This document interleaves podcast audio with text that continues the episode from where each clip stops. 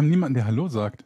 Hallo? Aber Alice, äh, Alice gönne ich auch das erste Wort. Ist da jemand? Eddie ist heute nicht da, der bereitet seinen Umzug vor. Habt ihr vielleicht bei Podcast ohne richtigen Namen gehört? Hm, unser, unser anderer Podcast. Und deshalb machen wir es heute wieder zu dritt. Super. Ja. Während Eddie bis zum Hals in Kartons steckt. Ja, oder in seinem Wenn er Keller. genügend hat, ne? Wir hatten doch immer das Problem, oder ihr hattet doch immer das Problem, äh, nicht genügend Kartons zu haben, wohingegen ich clever genug bin, Kartons zu bestellen, um dann statt des Festpreises von 1000 Euro für den Umzug, was habe ich nochmal bezahlt, 1400 oder so?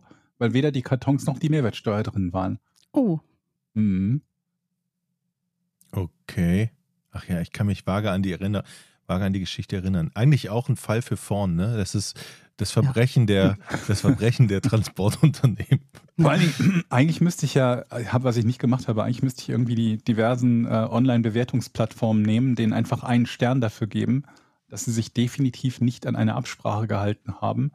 Und äh, naja gut, das, ob die jetzt Vorkasse nehmen oder dass die Vorkasse nehmen, schien irgendwie scheinbar Standard zu sein. Äh, da habe ich nicht so drauf geachtet. Ich dachte immer, gerade bei so einem Umzug zahlt man erst, nachdem der gelaufen ist, schon alleine, weil man ja auch sicherstellen möchte, dass die Sachen A ankommen und B ganz sind, Ganz bevor man genau. bezahlt. Aber ähm, ja, da bin ich ja dann irgendwie auch noch angeblökt worden, dass ich doch bitte bezahlen soll, einen Tag vorher. Und dann den Betrag, der halt höher war als vereinbart, deutlich höher, logisch, ne? Wenn dann noch die Mehrwertsteuer und noch irgendwie, keine Ahnung, 100 Euro für Kartons draufkommen oder so. Ach, das war ein Träumchen. Ja, ich kann mich erinnern an die Geschichte. Ja, ja. Mhm. Kleinen das Hals schöne gehabt. ne? Geld immer, ne? Am, bei, bei, dem, bei dem Auftrag des Transportunternehmens beim Umzug immer an das Kleingedruckte denken, ist der, ist der Hinweis, glaube ich. Ne?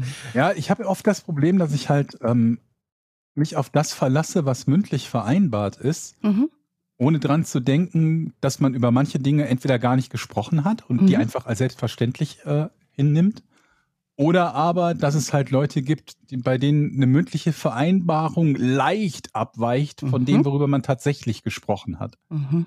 Dann auch immer gerne mit, aber das hatten wir doch besprochen. Nein, Mhm. hatten wir nicht. Das wüsste ich, wenn wir einen Festpreis versprochen hätten und Sie gesagt hätten, übrigens, der Festpreis ist nicht der Festpreis, sondern der Preis, den Sie bezahlen müssen, ist 400 Euro höher als der Festpreis. Weil ich so naiv war zu glauben, dass das Konzept eines Ja. Festpreises ist, dass man diesen festen Preis bezahlt. Aber und im beliebig ist, sind doch keine Preis. Zahlen, da sind doch keine Kartons drin. Oder, oder Packfolie. Oder, oder, Hm. oder so Ohne Tücher. LKW zum Beispiel Oder- auch. genau. Dann müssen Sie noch den, den, den LKW zahlen und den Sprit Ja. und dann noch die Arbeitsstunden für den Fahrer und für die Leute, die packen. Die Welt ist die schlecht. Versicherung Die Welt, macht dann 2200. die Welt ist einfach schlecht. Total. Und jetzt bin ich gespannt, oder wir sind gespannt, was wir heute für einen für ein, für ein, für ein Fall von dir hören, Alice. Ja, also ich bin auch gespannt, weil ich weiß, dass Georg den gern hat, den Fall. Durchaus, ja, ja. Und ich weiß auch, dass da drin wieder so einiges ist, weil dieser Fall auch äh, Filmmaterial bietet und zwar nicht ohne, denn das komplette Ding, später kommt es ja öfter bei uns mal zu einer Verhandlung, ist äh, übertragen worden im amerikanischen Fernsehen. Also der komplette Prozess. In, und man kann natürlich auch in diesem kompletten Prozess zugucken, wie verhält sich denn die Angeklagte. In Mhm. diesem Fall Nancy. Unschuldig. Ja, ganz und. Was ist da, was ist da los? Ich Hä? habe nichts gemacht. Äh, äh. Das, das war schon so. Mhm. Ja, also zu putzigem Verhalten kommen wir auf jeden Fall nochmal. Mhm. Und vielleicht heute auch auf etwas, das uns öfter schon mal begegnet ist, nämlich sowas ähnliches wie Größenwahn. Größenwahn ist ja gerne mal genommen im Bereich, ähm, was traue ich mir eigentlich so zu, was ich alles kann, Ja. was glaube ich eigentlich, wer ich so bin, wie verkaufe ich mich so. Und ähm, das weicht ja ab und zu mal von der Realität ab. Das haben wir ja schon festgestellt. Das gibt's. Ne? Wir kommen da drauf. Ähm, Nancy Brophy, um die es heute geht, wird am 16.06.1950 an einem Freitag geboren. Und zwar als Tochter von Rechtsanwaltseltern, also beide Rechtsanwälte, die Eltern in Wichita Falls in Texas. So als Kind eines Rechtsanwalts aufzuwachsen, stelle ich mir auch immer als große Herausforderung vor. Da muss man wahrscheinlich immer beim Essen immer Messer und Gabel akkurat hinlegen. Weil, weil an, nur Anwälte mit Messer und Gabel essen, das ist da die Logik auch. Nein, aber das ist nur meine Vorstellung. Da darfst du nichts Falsches sagen. Sofort, sofort wirst du korrigiert. Ja, Ja. korrigiert. Und das Bett machen muss auch Ja. akku. Ich weiß nicht, warum ich so ein Vorurteil habe, aber das ist, spielt sich in meinem Kopf ab. Okay. Ich Ist- hätte jetzt gedacht, so mein Klischee für Rechtsanwaltseltern wäre vielleicht, dass man permanent sich gut verteidigen muss oder gute Argumente fortbringen zu allem Möglichen oder so. Ähm, was, was ich allerdings weiß, ist, dass Juristen sehr genau sind. Mhm. Da sind die qua Beruf, ne? Also da Ich kann hätte jetzt erwartet, die drohen einem auch mit, also nicht drohen, eher so implizit, wenn man irgendwas macht, was nicht so ganz perfekt ist, welche negativen Auswirkungen das haben könnte, Mhm. weil sie daran gewöhnt sind, das irgendwie auch mit ihren, ich wollte gerade sagen Kunden, äh, mit ihren, wie nennt man die denn? Äh, Klienten. Klienten, genau, also durchzugehen, dass man Mhm. dann sagt, ja, aber wenn du, äh, denk dran, wenn du hier nicht mindestens Mhm. eine 3 in der Klausur hast, ne, dann wird das ganz, ganz schwierig hier Nee, noch auf einen. Notenschnitt von 1,9 zu kommen. Ne? Normalerweise ist es dann so, dann gehen wir mal gemeinsam zur Schule und dann machen wir die mal richtig lang, weil deine Schuld, so. liebes Kind, ist es ja nicht. Du Und sagst hier nichts. du, du, genau, Du sagst nichts. Und ich habe letztens tatsächlich mit jemandem gesprochen, von dem ich noch nicht wusste, dass er Anwalt war. Und der Mhm. sagte zu mir, boah, ich habe so ein Problem. Jetzt habe ich endlich nach vier Jahren hier in Hamburg eine Wohnung gefunden. Ich so, im Moment, nee, doch, doch ich wusste, er ist, er, ist, er ist Jurist oder Anwalt. Ich so, Mhm. Moment mal, du hast doch Kohle ohne Ende, du wahrscheinlich, du verdienst doch gut, du musst doch hier in Hamburg eine Wohnung kriegen, das kann ja nicht am Geld. Ja, es liegt auch gar nicht am Geld. Meine Frau ist Lehrerin und ich bin Jurist. Und wenn die Vermieter das hören, lassen sie mich nicht in die Wohnung. What? Ach so. Ja, weil scheinbar möchte kein? Vermieter Juristen oder Anwälte Ja. in der Wohnung haben, weil die denken, oh, das wird aber schwierig. Dann ist da irgendwie schlecht gestrichen, wird sofort geklagt und, und Also okay, ja. und aber Lehrer, Lehrerin, was und- hat das damit zu tun? keine Ahnung, Lehrer scheinbar, so sagte er. Weil Lehrer mir. sind doch eigentlich beliebt, weil die doch einen relativ sicheren und halbwegs gut bezahlten Job haben. Das möchte man ja als Vermieter haben, ne? Ja, aber irgendwas ist bei einigen Ja, okay, aber Vermietern Jurist da- kann ich verstehen, glaube ich. Der dir dann irgendwie so jeden, jede Ecke, wo irgendwas nicht in Ordnung ist, Ja. irgendwie in Rechnung stellt und Miete einbehält und dann, oh Gott, ja, ja. Schon die Armen. Ja. die Armen, ne? Ja. Jetzt haben wir schon mal ein bisschen über mögliche ähm, Stile in ihrer Kindheit gemutmaßt. Ähm, wissen wir alles nicht. 1968 schließt sie die Highschool ab. Also Kindheit lassen wir mal aus, weil wir darüber nicht viel wissen. Oder Mhm. es war in einem ihrer langen Vorträge, über die ich dann eingeschlafen bin, als ich mir den Prozess äh, angeguckt habe. Vielleicht auch mal Thema. Ich kann es euch nicht sagen. Jedenfalls schließt sie die Highschool 68 ab und studiert dann Wirtschaftswissenschaften an der University of Houston in Houston, Texas. Wirtschaftswissenschaften. Ja. Okay. Wie, Dann wie? klafft eine große biografische Lücke bis zu ihrem 41. Lebensjahr. Also sie hat weiter gelebt in der Zeit. Was sie da getan hat, ist nicht so ganz äh, klar, aber auch nicht so wichtig. Also 1991, mit 41 Jahren, zieht sie von Texas nach Oregon und schreibt sich da am Western Culinary Institute in Portland, Oregon ein. Das ist eine Schule? Kochschule. Also das ist eine private Kochschule. Später heißt die dann Le Cordon Bleu College of Culinary Oh, Arts. Le Cordon Bleu College klingt wie irgendwas, was Etienne erfindet, Ja, wenn er genau. sagt, wo er zur Schule gegangen, gegangen ist. Aufs Cordon Bleu College. Also- Ach, die Räuber. Ich bin aufs Cordon Bleu College gegangen. Ja, also für so einen schlappen Amount von 25.000 Dollar kann man da privat Koch lernen. Mhm. Diese Schule habe ich noch mal recherchiert. Diese Schule hat leider die Pandemie nicht überlebt, weil das natürlich eine Hands-on-Schule ist. Die haben da insgesamt 41 Köche, die da als Lehrer arbeiten und Menschen Kochen beibringen. Ähm, dort macht sie nun mit 41 Jahren wie viele andere Schüler, die so Quereinsteiger sind oder es nochmal umschulen wollen oder so. So Leute gehen dort zur Schule, in diese Privatschule. Äh, dort lernt sie einen der Kochlehrer, der Koch ist, kennen, nämlich den 37-jährigen Daniel. Mhm. Also wir sind in Portland, Oregon. Ähm, Portland ist eine Stadt, die so ungefähr na, 600.000, ein bisschen mehr Einwohner hat. Ähm, zu Oregon brauchen wir heute nicht so viel zu wissen, weil alles, was im Laufe der nächsten paar Minuten passiert, sich sowieso in und um diese Kochschule herum ähm, ähm, ja, mit, stattfinden wird. Also Daniel Craig Brophy, geboren am 27. Juni 1954 in New York City, ist Koch und Kochlehrer Lehrer im Oregon Culinary Institute in Portland. Ähm, diese Schule wurde 2006 gegründet von zwei Köchen, von Erik Stromquist und Brian Wilkie und ähm, haben relativ weites Programm für solche Diplome angeboten und auch so verschiedene Qualifikationen. Ähm, Stromquist, der Gründer, war bis 2015 da auch noch Präsident.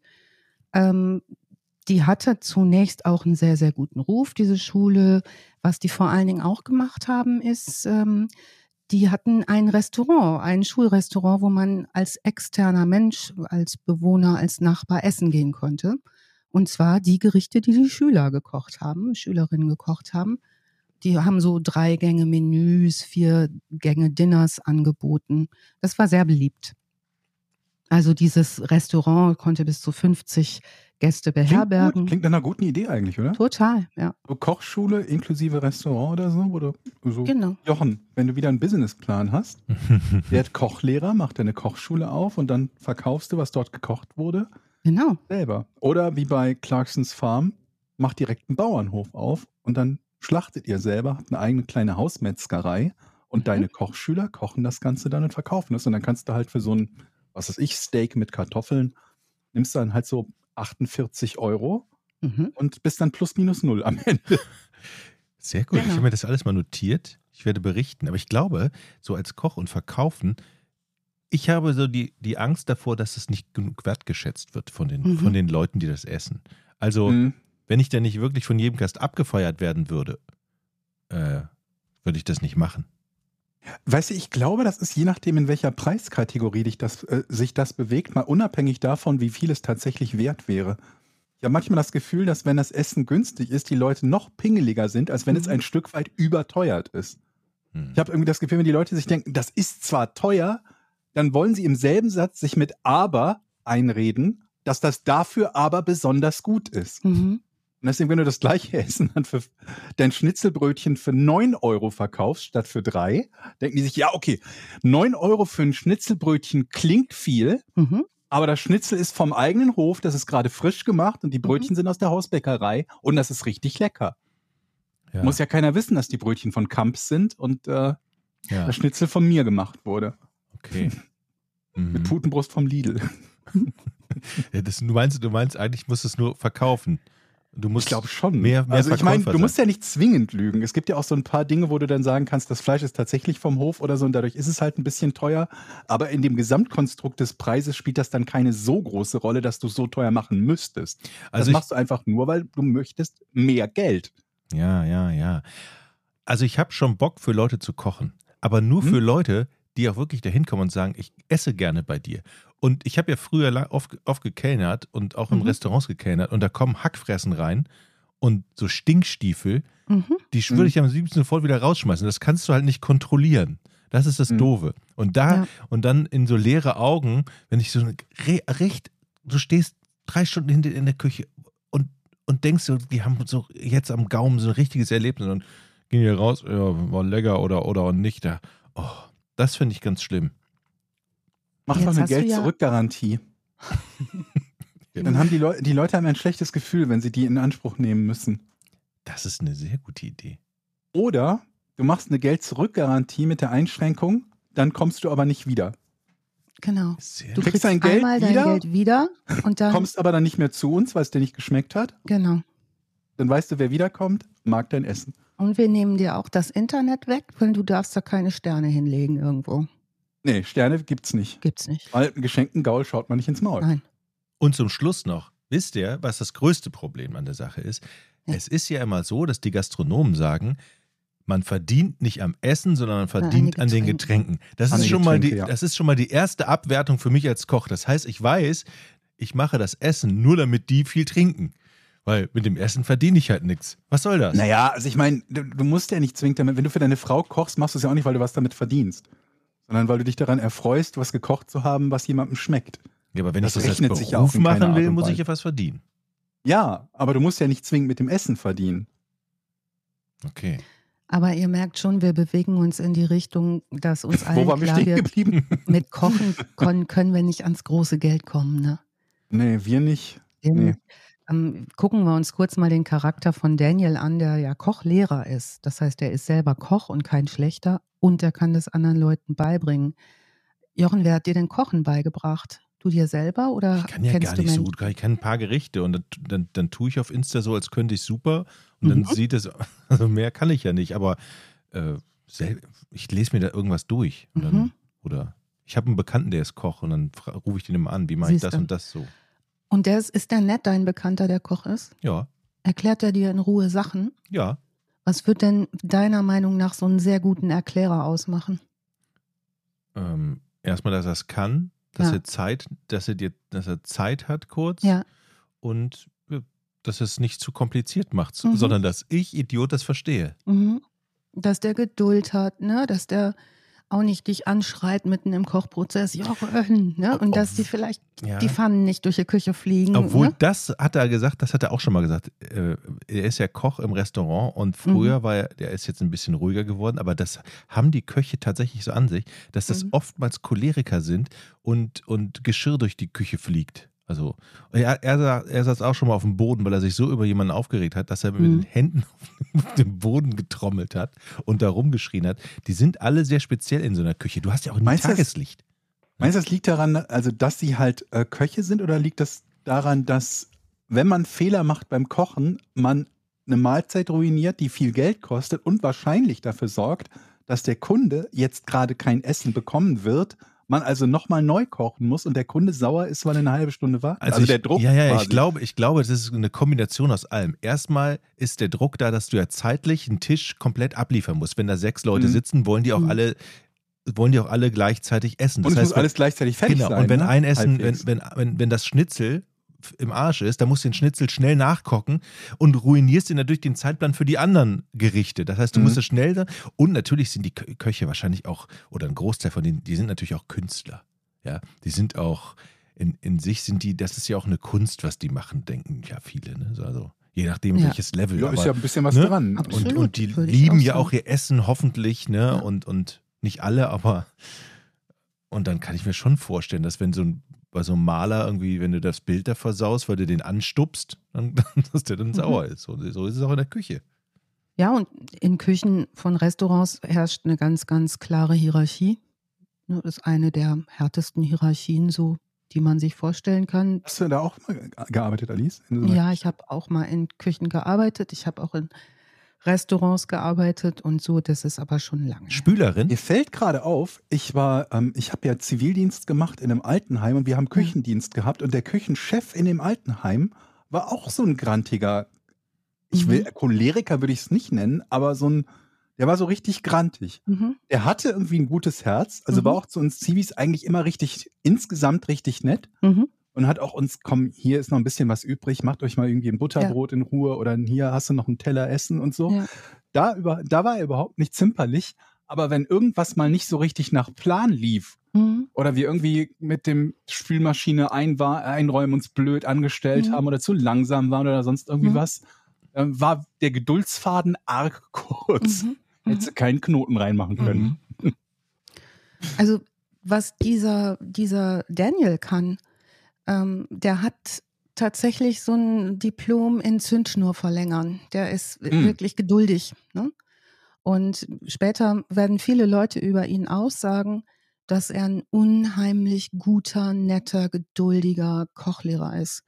So ein großer Typ, ein dunkler, großer Typ, der sehr bärig daherkommt und freundlich und caring und unterstützend ähm, ermutigend, ermunternd, auch einen guten Humor dabei, ein ganz, ganz netter Familientyp, der Spaß dran hat zu fördern auch zu fordern und zu unterstützen. Das vielleicht zu Daniel. Äh, sie fängt nun an, unsere Nancy ähm, in, diesem, in dieser Restaurantschule zu lernen. Ähm, und sie freundet sich mit Daniel an, bevor die beiden sich im Laufe der Zeit hochromantisch verloben werden. Also da ist Liebe im Spiel, ganz klar. Äh, 1999 heiraten die beiden. Warte mal, sie hat 68 ihren Abschluss gemacht? Mhm. 99, da sind die, ist sie auch nicht mehr so ganz Nee. taufrisch. Nee, also zu dem Zeitpunkt, als sie heiraten, sie ist ein 50er Jahrgang, ist sie ähm, 49, er ist vier Jahre jünger als sie, ähm, 44, 45 und die, es ist schon seine zweite Runde, die er fährt. Er hat einen Sohn aus erster Ehe und ähm, die beiden sind nun ein Paar. Und sie werden beschrieben zunächst auch in der Außenwirkung als sehr harmonisches Paar und alles irgendwie sehr liebevoll und toll. 2003, und jetzt merken wir schon, Nancy ist in mehreren beruflichen Ausrichtungen unterwegs. Also die hat ja erst Wirtschaftswissenschaften studiert, dann hat sie diese Kochausbildung an der Culinary School gemacht, ähm, beziehungsweise da Kurse belegt. Dann sagt man, dass sie wohl auch parallel noch als Versicherungsmaklerin tätig ist, was jetzt aber in den USA auch nicht ganz so unüblich ist, so mehrere Berufe zu haben oder mehrere Ausrichtungen zu haben. Also das tut sie. Und äh, parallel schreibt sie, das ist ihre große Leidenschaft und äh, bezeichnet sich selbst schon recht früh als Autorin. Mhm. Und zwar, und zwar schreibt sie so, das ist nun wirklich Geschmackssache, sie schreibt so äh, romantische Spannungsdinger. Mhm. Mhm. Das ist wohl eine Nische, die mir nicht so geläufig ist, weil ich sowas nicht lese. Ich bin auf Amazon gerade Danke, ich wollte dich bitten, es zu tun, aber du warst wie stets schneller als ich. und äh, habe die Liste ihrer Bücher. Danke. Und ähm, es gibt eine Serie, die heißt Wrong Never Felt So Right. Also ne, das, ja. das Falsche hat sich nie so richtig angefühlt. Ja. Und die Bücher haben alle den Titel The Wrong, also der Falsche. Und dann Ja. kommt Husband, Brother, was auch immer das für ein Buch ist. Aber ähm, Hero, äh, The Wrong Seal, Navy Seal natürlich, Mhm, The Wrong mhm. Cop. Und allesamt sind mit einem Typen auf dem Cover, der so ein Mhm. bisschen, ich sag mal, Lorenzo Lamas, wenn ihr noch Mhm. jemand kennt. Ja. Falcon Crest, Ja. Renegade, ja. Ja.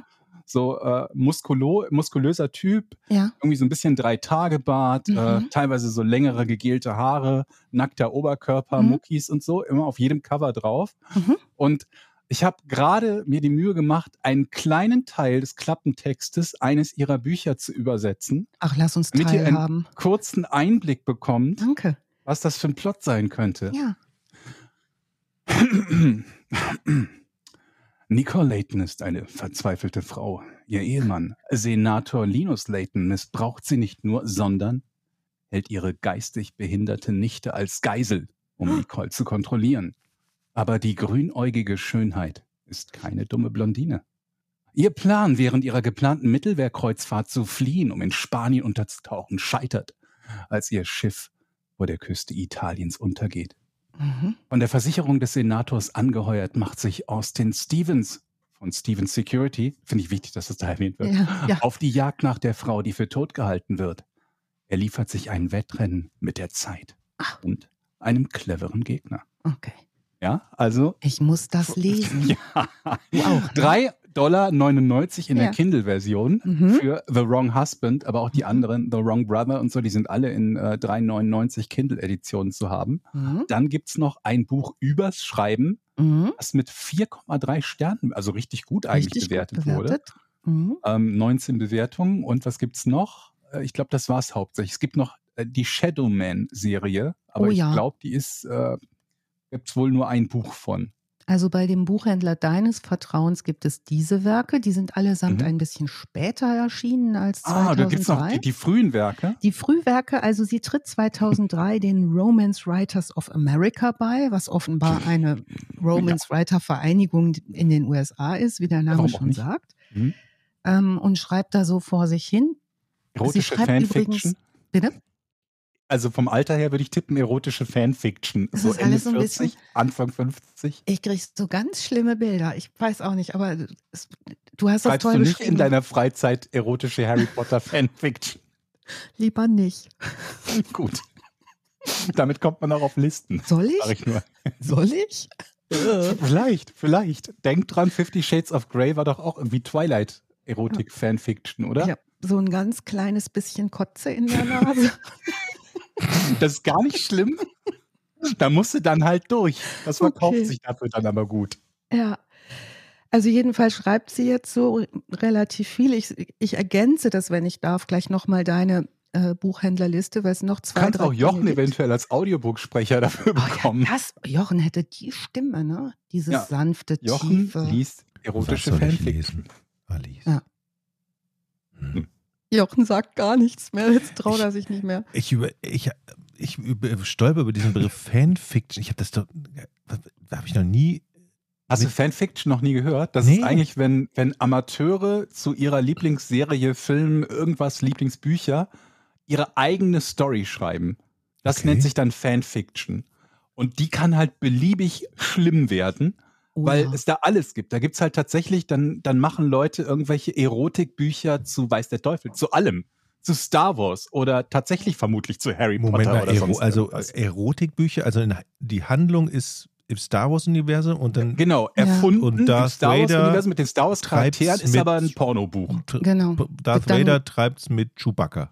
Ja, wird so softpornös. Zum Beispiel, bestimmt. Ich glaube, es geht eher in Richtung Softporno bei Genau, solchen Sachen, weil das halt irgendwie, ne? Ja. Aber mir, mir ähm, fehlt diese ja, ist Vorstellung, ja, mir fehlt die Vorstellung, ich, ich stelle mir gerade die Leser vor, so mir fehlt die Vorstellung, Wer Halt, liest das? auch meistens nicht viel. Das liest der Autor in erster Linie. Das schreiben diese Autoren dann für sich. Aber wie gesagt, dieses äh, Fifty Shades of Grey, wohl das äh, bekannteste Erotikbuch der letzten, keine Ahnung, 20, 30 Jahre, war, glaube ich, ursprünglich Fanfiction zu Twilight, also zu dieser Okay. Teenie-Vampir-Saga. ist klar. Das ist alles ganz schlimm. Wir müssen unbedingt weitermachen. Ich möchte nur nicht unerwähnt lassen, dass die Was Cover dieses wunderbaren, äh, äh, dieser Reihe, die du gerade beschrieben hast, Georg, Ja. nicht nur bestückt sind mit diesem Mann, der, Mhm. es, den es so nicht geben kann, sondern das ist auch wahnsinnig bunt. Und Mhm. also es ist mehr ist mehr, ne? Da ist immer Mhm. mehr. viel mehr. hilft viel. Ja, ja, genau. Gut. Also jetzt sind so sieben Jahre gehen ins Land. 2010 brennt ihr Haus ab. Also die wohnen zusammen in einem Haus. Ähm, warum wissen wir, dass dieses Haus abbrennt? Ähm, 2010 bewegen wir uns noch in den ausklingenden Hochzeiten des Bloggens, der Blogs Mm. und ähm, ne, die dann irgendwann von Short Messages Geschichten abgelöst wurden, aber da schrieb man noch Stimmt, ja, ja. äh, in, in Blogs hinein, äh, Dinge, die ähm, man qualitativ verwertbar fand. Also sie ist da auch schwer unterwegs in diesem Haus, Hattet in dem auch sie. Blogs? Genau. Ich hatte einen Blog. Ich hatte auch einen Blog, ja. Du hattest einen richtig lustigen sogar, grenzdebil. Grenzdebil.de, Der war ja, genau. legendär. Gibt's die. Seite nicht mehr? Gibt's die Seite nicht mehr? Nee, schon, schon über zehn Jahre nicht mehr. Aber es gibt, äh, ähm, es gibt diese Internet Wayback Machine, so ein Ja. Internetarchiv. Mhm. Und da kann man sich tatsächlich alte Versionen von dieser Seite aus 1998, na, ich glaube nicht ganz, aber 2001 oder so anzeigen lassen. Ja, grenzdebil. Grüne Schrift auf schwarzem Grund. Ja. Und ich erinnere mich noch äh, an deinen äh. Jahresrückblick, den jährlichen, auf den, da schriebst du immer hier, mein Jahresrückblick, keine Ahnung, 1999, Doppelpunkt. Es war Das, äh, ganz kann- gut. Das war's? Also, ich kann mich da nicht mehr dran erinnern an den Jahresrückblick. Also, Ich da, liebte den Jahresrückblick. Es da war will ich noch ganz mal reinschnüffeln, da grenzdebil.de. Das, das ist jetzt. Ja. Vor allem Georg kann ja auch gut schreiben, muss man sagen. Da hat er ja Mhm. wirklich ein Händchen für und Ich Talent. habe es zumindest ne? gerne gemacht, aber das hat äh, Nancy vermutlich auch. Du hast doch sogar schon mal ein Buch Nancy's geschrieben, Romane oder? vorlesen. Also, Du hast doch schon mal ein Buch geschrieben, angefangen, aber du hast die Seiten nicht mehr, ne? Und die Datei Ich habe sogar zu, zu Ende geschrieben, aber ich habe nirgends eine Version, also eine Komplettversion gespeichert oder ausgedruckt. Warum? so, so halb ausgedruckt. Ja, das war halt auf dem Commodore Amiga. Ich habe das geschrieben, als ich gerade mein Studium geschmissen habe und mir wenigstens wenigstens so tun wollte oder mir selbst das Gefühl geben wollte, dass ich gerade was Produktives tue, während ich mich frage, was ich da äh, äh, als nächstes anstellen soll. Mhm. Und ja, dann habe ich äh, irgendwie ähm, abends oder, oder nachts immer, immer, immer angefangen zu schreiben und immer so ein paar Seiten vor, eigentlich noch vor Internetzeiten. Also man konnte auch nichts wirklich recherchieren oder so. Mhm. Hast einfach nur vor dich hingeschrieben. Und habe das tatsächlich irgendwann fertig gehabt. Ich glaube, das wären so, keine Ahnung, 150, 160 Seiten. Das wäre wirklich so ein kleines Buch gewesen. Wow. Aber ich habe, ich weiß nicht warum, ich habe irgendwann mal meinen alten Amiga gefunden, auf dem das hätte drauf sein müssen, Mhm. dachte ich. War auch sogar ein Amiga 1200 mit einer Festplatte. Mhm. Aber es war nicht drauf, also zumindest nicht die letzte Version davon. Und dann habe ich mir gedacht, scheiße, du hast es vielleicht irgendwo auf Disketten gehabt oder so.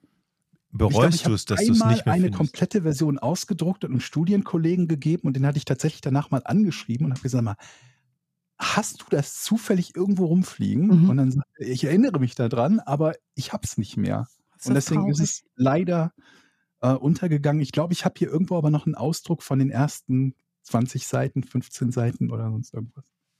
Ein bisschen davon existiert noch. Oh Mensch. Habt ihr nie versucht, hat nicht jeder mal versucht, zumindest mal angefangen, ein Buch zu schreiben? Anfänge, ganz viel Roman Anfänge habe ich. Mhm. Ja. So. Was denn, also so Genre?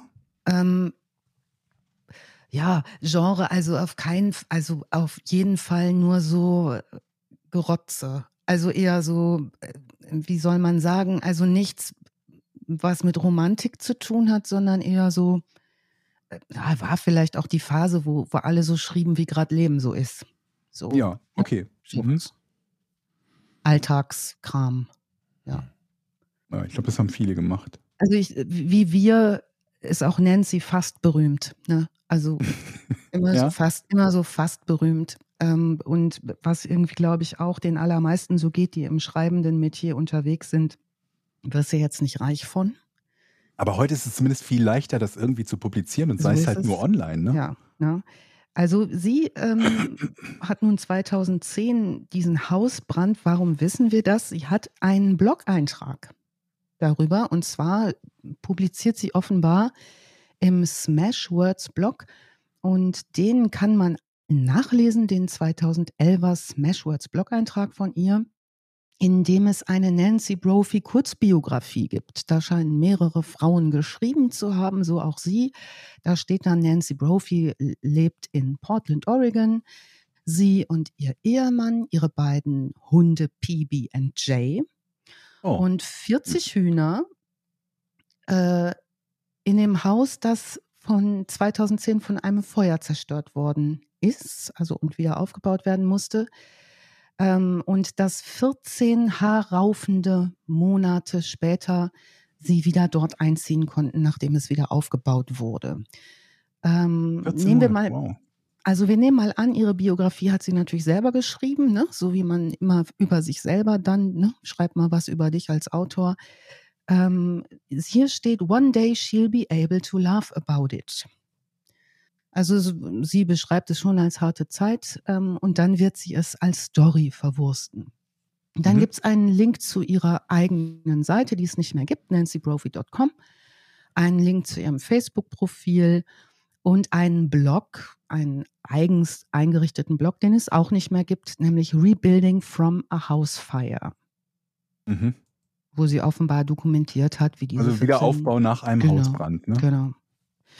In diesem Jahr 2011, als es diesen Smashwords Blog-Eintrag äh, gibt, äh, schreibt sie auch einen Online-Essay. Und das ist ebenso kurz wie einprägsam, gar nicht so eine Riesenveröffentlichung. Ähm, das Online-Essay heißt, wie man seinen Ehemann ermordet. Diesen Mhm. Essay kann man getrost vorlesen, der ist klitzeklein und auch nur Teil eines Blogs, der C. Jane Publish heißt. Ähm, den gibt es nicht mehr. Äh, die Washington Post hat allerdings dankenswerterweise den Artikel, einen Artikel zu ihr so gut verlinkt, dass er unter archive.org schnell findbar war und immer noch ist. Ähm, und ich möchte euch den nicht vorenthalten, diesen Eintrag, weil er sehr interessant ist und auch nochmal verweist auf viele Dinge, über die wir hier schon gesprochen haben in unserem schönen äh, Heimat-Podcast. also Mhm. wie man seinen Ehemann ermordet. Sie sagt als romantische Spannungsautorin, ich übersetze das mal direkt, ne, Georg, du hast Mhm. uns eben einen intensiven. Einblick äh, da verschafft, äh, verbring, verbringe ich viel Zeit damit, über Mord und über Polizeiarbeit nachzudenken. Mhm. Denn wenn der Mord mich befreien soll, möchte ich natürlich hinterher auf keinen Fall ins Gefängnis. Mhm. Und lassen Sie mich klar und deutlich sagen, ich mag keine Overalls und Orange ist nicht meine Farbe. Mhm. Also sie steigt ein mit den Motiven. Welche Motive würdet ihr denn ansetzen, seinen Gatten ins Ganz Jenseits? kurz, ich erkläre das nur kurz für diejenigen, denen das jetzt vielleicht überhaupt nicht Ja. sagt. Das ist eine Anspielung darauf, dass die Gefängnisinsassen je nach Bundesstaat halt Pflichtkleidung tragen müssen und das sind halt manchmal diese Orange Jumpsuits, ne? also Genau. die orangenen Overalls, die man tragen muss. Darauf spielt sie halt an. Die kennen wir sehr gut aus der Serie, Serie. Orange is the New Black.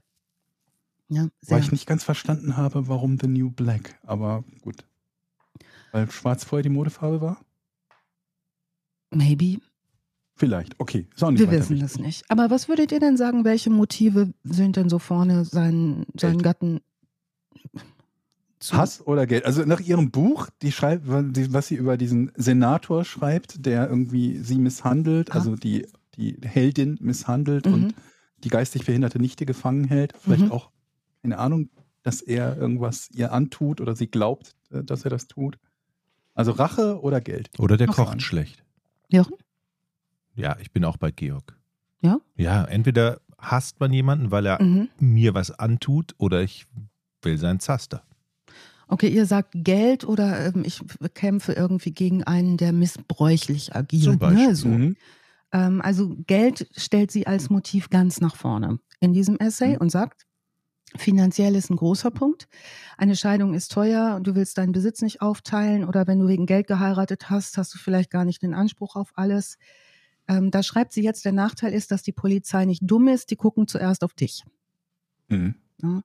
Sie Also erwähnt sie- gar nicht Lebensversicherung, obwohl sie Versicherungsmaklerin ist. Weil Ja. Das wäre das, wo ich auch dran denken würde, wo, wo du aus dem Nichts relativ viel Geld machen kannst. Ne? Und wäre jetzt auch nicht das erste Mal, dass uns das begegnet. Na, Also sie, sie, ihr Tipp ist, man, sie, man müsse organisiert, rücksichtslos und sehr clever sein. Mhm. Mhm. Ähm, Ehemänner sind schon früher von Kreuzfahrtschiffen verschwunden. Warum denn nicht ihrer? Also das ist so der saloppe, flotte Ton, in dem sie das so schreibt. Ne, jetzt Mhm. habt ihr eben gesagt, missbräuchliche Menschen, die kommen bei ihr auf Platz vier. Mhm. Sie sagt, ne, das ist hart. Jeder, äh, was ist das? Irgendwie kann für einen Teenie anders aussehen als für einen Ehepartner. Ähm, dieser Grund käme als Motivation normalerweise nach der Verhaftung auf. Da nicht so viele misshandelte Ehefrauen 911 wählen, so, sie schreibt krudes Zeug. Sie ja, aber sie kann es, also das Ding ist, sie kann es halt immer versuchen, weil eine Sache, die wir sehr, sehr häufig bei den Mörderinnen äh, mitbekommen, ist, dass die nahezu immer versuchen zu sagen, ja, der hat aber mich Ja. missbraucht, unser Kind missbraucht und so weiter und so fort. Haben wir ja schon häufiger gehabt, wo ich danach frage, gab es das, also gibt es da irgendeine Dokumentation von, ist das irgendwie von jemandem belegt, außer in Form dieser Anschuldigung? Ja. Oft lautet dann die Antwort nein, aber versuchen kann man das halt, schon alleine, um äh, möglicherweise dann aus einem Mord nur einen Totschlag oder so zu machen. Mhm. Oder Als Notwehr. z- zweites Motiv sagt sie Lügner und Betrüger. Ne? Ich werde belogen und betrogen. Als drittes Motiv, ich bin verliebt in wen anders. So, Dann bringt man den anderen um. Hm. so ähm, zum Beispiel sagt sie, in der Kirche wird die Stirn gerunzelt bei der Scheidung und du bist besser Witwe, um bei deiner Religion nicht in Ungnade zu fallen. Gut, dann haben wir hier als vierten Punkt, wie gesagt, die Missbräuchlichen. Und jetzt als fünften Punkt schreibt sie, was ist ein Motiv für Mord? Das ist ihr Beruf. Sie haben die Fähigkeiten und Kenntnisse, sie sind Auftragskillerin. Es Mhm. ist ihr Job. Ach so. Ja. Okay. Ähm, jetzt kommt sie zu den Tatwaffen.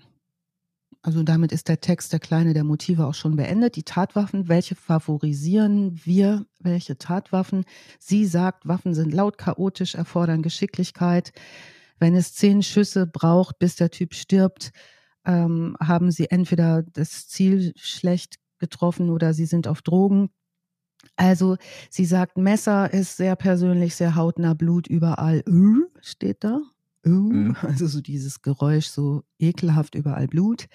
Eine Garotte, das ist dieses mh, ne, ähm, Würge, Formulieren. ein Würgedraht. Äh, da braucht es nun viel Oberkörperkraft. Gift, sagt sie, gilt als Waffe der Frau. Wäre noch eine Möglichkeit. Wir kennen Gift aus der Folge 3, Maria Felten, das Blaubeermariechen, da kam Gift zum Einsatz. Maria Katharina Swanenburg, Folge 32 unseres äh, Förnchens. Und auch Dorothea Puente in Folge 7 haben sich an Gift ähm, äh, bedient, um ihre äh, Menschen, die sie loswerden wollten, ins Jenseits zu befördern. Ähm, als mögliche Waffe sagt sie noch einen Auftragskiller einstellen und sagt dann, kennen Sie einen Auftragskiller? Ich auch nicht. Oh, da gibt es noch schöne Fälle, Alice. Allerdings, da müssen wir nochmal drüber sprechen. Ne, Georg? Und mhm. da habe ich auch sofort dran gedacht und den auch beim Recherchieren für diesen Fall sofort notiert machen, auf jeden Fall. Vielleicht sogar im Rahmen einer Trottelfolge, ne? Bietet sich ähm, an, ja. Genau. Ähm, einen Liebhaber einstellen, sagt sie, ist nie eine gute Idee. Ähm, das hatten wir ja auch schon, ne? Das lief auf böse Schauspielerei in einem Krankenwagen hinaus, ne? Davon, das gibt es häufiger mit ja. den Liebhabern, die eingespannt werden. Ja. Also von dieser Krankenwagengeschichte haben Georg und ich uns bis heute ja irgendwie nicht erholt. Ne? Also bis, hört euch auch Folge 28 an, in der Chasey Pointner schauspielerisch an ihre und äh, erträglich an unsere Grenzen kommt. Ähm, ja, Sie schreibt dann, ne, dieses Essay ist wirklich kurz. Äh, sie findet es einfacher, Menschen den Tod zu wünschen. Sie will das alles, ne, macht man ja nicht und so weiter. Ähm, aber ähm, sie hätte so, wenn sie sowas hinschreibt, wieder Ideen für neue Geschichten. Mhm. Das ist so dieses Essay, was sie in ihrem Blog da äh, runterschreibt. Im Jahr zwei, 2013 schreiben sie, eine Darla Luke, eine Jessie Smith, eine Linda Kay und eine Susan Lute, Girls, Girl Most Likely To, was wohl eine relativ erfolgreiche Serie ist. 2040 veröffentlicht sie das, Georg, was du eben gesagt hast, nämlich 2040? Plotting, nee. 2014.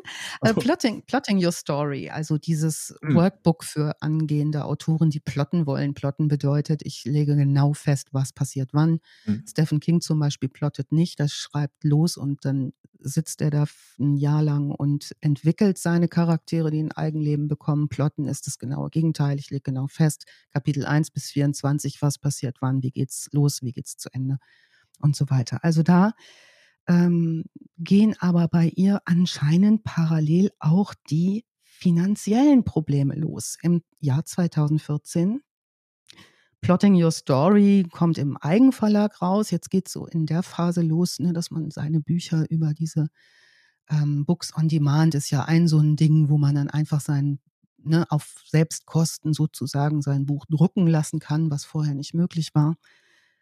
Ähm, sie wird beschrieben in den Büchern, die du jetzt eben im Verlauf, die alle so um die 2015er Marke rauskommen, Mhm. Diese Reihen. Ähm, ihr Autorentext ist folgender. Nancy Brophy ist eine preisgekrönte Autorin. Also sie hat tatsächlich einen Preis bekommen für diese Anleitung zum Schreiben und ich glaube auch für dieses Girl Most Likely To Ding gemeinsam mit anderen Autorinnen. Mhm.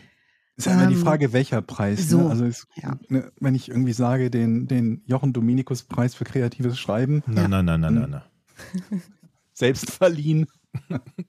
Komm, wir machen das einfach so, Jochen. Ich mache einen Preis, den ich dir gebe und du machst einen Preis, den du mir gibst für alles, was Super. wir machen. Und dann können wir immer sagen, preisgekrönt. Mhm. Ja, ich habe hier den Jochen Dominikus Preis für äh, herausragende Gartenarbeit bekommen. Ich würde jeweils die 2019. Laudatio halten wollen. Ich weiß noch, sehr gut. Ich weiß noch, als ich bei Hamburg 1, dem Fernsehsender hier in Hamburg, ähm, gearbeitet habe, da, da, haben die dann irgendwann den Hamburger des Jahres. Das ist eigentlich ein schöner oh. Titel, Hamburger des Jahres gekürt. Ja. Aber da gab es dann auch keine Jury oder keine so immer so, okay. wer ist denn gerade in der Stadt? Aber das macht man beim Bambi ja auch, glaube ich, gerade. Ne? So, wer ist denn von Hollywood-Promis gerade in der Stadt? Wem können wir noch einen Preis verliehen, verleihen und so. Diese Preisverleihungen, ja, die sind immer, ja, kommen komisch zustande manchmal tatsächlich. Ja, oft sogar, glaube ich, einfach, mhm. oder? Wenn das nicht, äh, wenn es nicht gerade wirklich Publikumspreise sind, wo, ne, ja. wo das komplette Publikum abstimmt, dann ist es ja total willkürlich, wer in so einer Jury drin sitzt und wer dann so einen Preis kriegt. Ne? Aber das ist schön, wenn man dann das auf die DVD draufpacken kann oder sich damit werben mhm. kann, wenn es dann ja. so, so einen Button gibt oder so ein Logo. Ja. Ne, so, hey, es ja. darf nur niemand den Preis googeln, was das dann irgendwie ist. Der Jochen Dominikus-Preis. JD-Preis.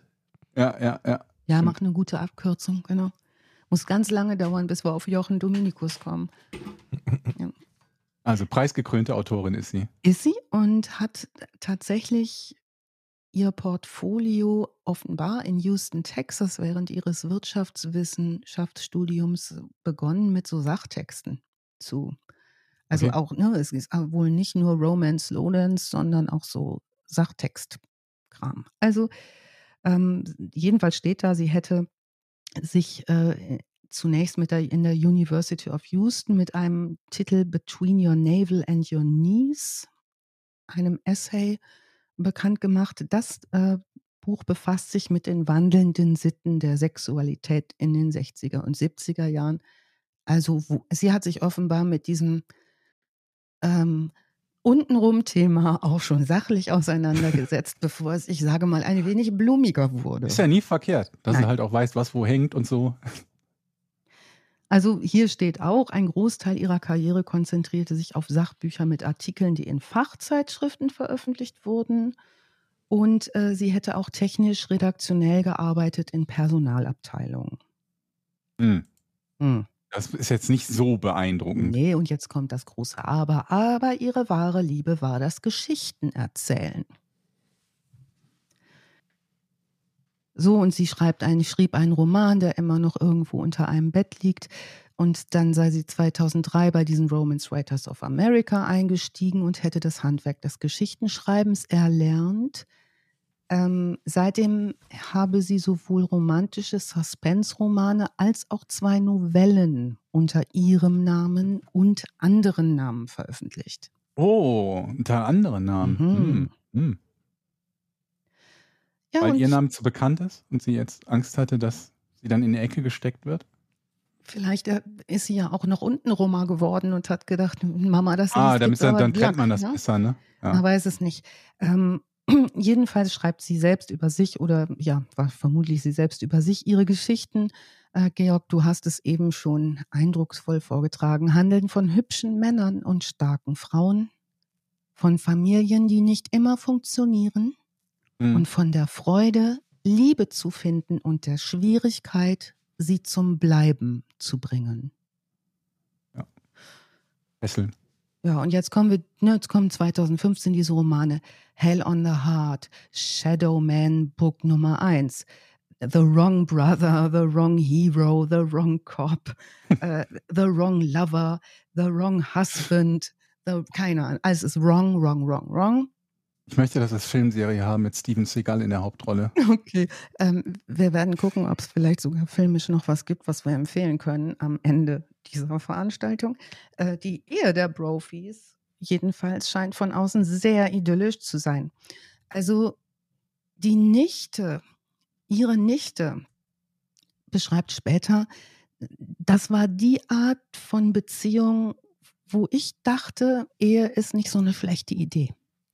Hm. Die sind Okay. gut zusammen. Also die haben sich da dieses ruhige Leben in dem Vorort von Portland aufgebaut, diese Hühner im Hinterhof, jeden Abend warme Mahlzeiten, ne? Koch und sie hat's ja auch gelernt.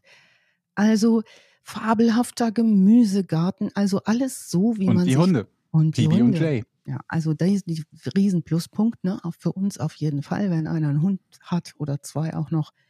Ne? Ganz toll. 2016 können sie eine Hypothek aufs Haus nicht bedienen. Hm. Das Paar entscheidet sich, die beiden ihre Lebensversicherung aufzulösen. Jetzt kommen wir zum Versicherungsteil der Angelegenheit. Allerdings nur die, die Daniel versichern. Und zwar sind das Versicherungen im Wert von 800.000 Dollar.